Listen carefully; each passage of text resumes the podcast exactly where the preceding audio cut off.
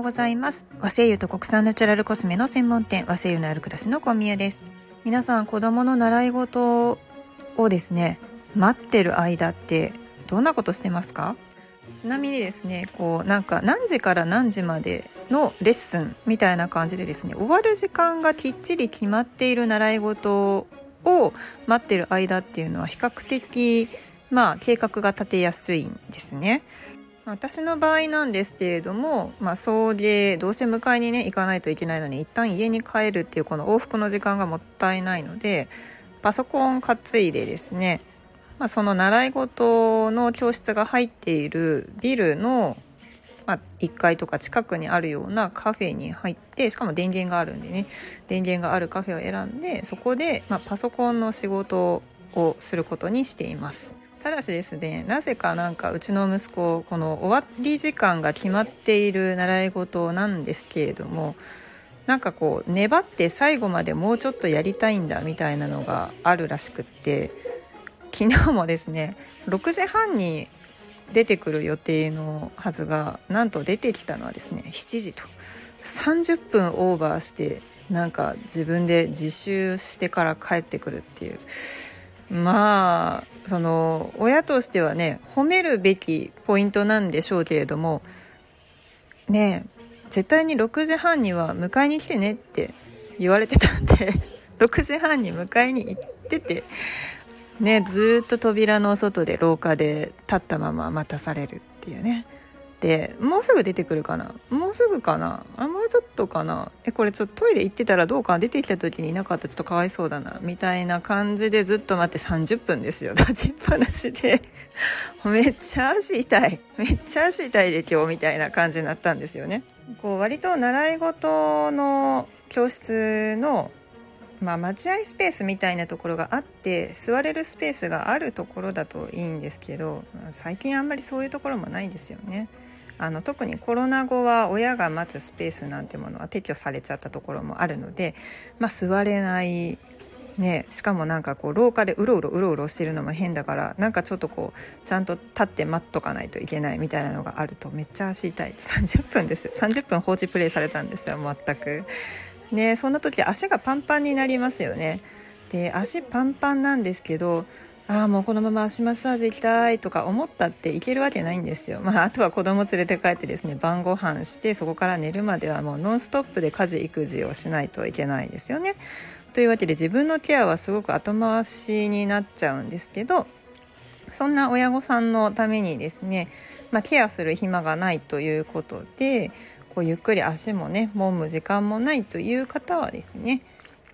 ブレンドオイルを1つ作っておいていただいてでまあむくみ対策みたいな感じで、まあ、つどつど使っていただければなと思います。で足のトリートメントで今回のね私の事例みたいに立ちっぱなしでこう足がパンパンにこうむくんでいるなっていうのが分かっている場合の、えー、ブレンドですね。まあ、これはベースのキャリアオイルに関しては、まあ、私は国産を使っているのでライスキャリアですね。ライスキャリアを使うんですけれどもライスキャリアオイルはですね浸透性が高すぎて100%全部ライスキャリアオイルであのボディトリートメントをしようと思うとすごく吸い込みが良くてあのキャリアオイルの消費が激しくてですねちょっと泣きそうになりますので、まあ、そこはライスキャリア対椿油を、ま1対1か1対2ぐらいでですねブレンドしていただいたベースのキャリアオイルに対して、ま、青みかんの精油と小国杉の精油ですね。この柑橘類の可否のしかも青いバージョンですね。未熟化未熟化から取った精油とあと杉の精油ですね。これを混ぜてえー、足にこう塗布していただくと。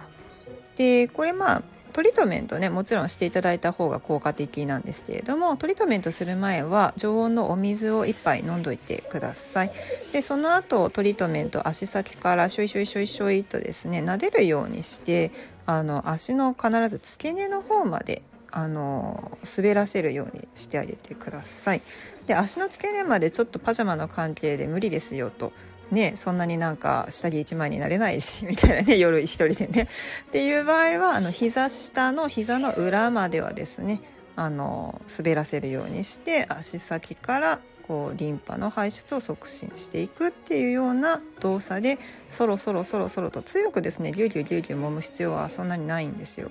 そろそろそろそろとオイルの滑りに任せてですねあの流れだけ間違えないようにして先端から自分の体の中心の方にっていう風に手を運んでいってください。そうするとですねまあ何が起こるかっていうとめっちゃトイレに行きたくなるんですよね。あの割と施術してすぐなんですけど急激にトイレに行きたくなる時があります だそれはまあうまくですねリンパが流れていっている証拠だと、ま、捉えてください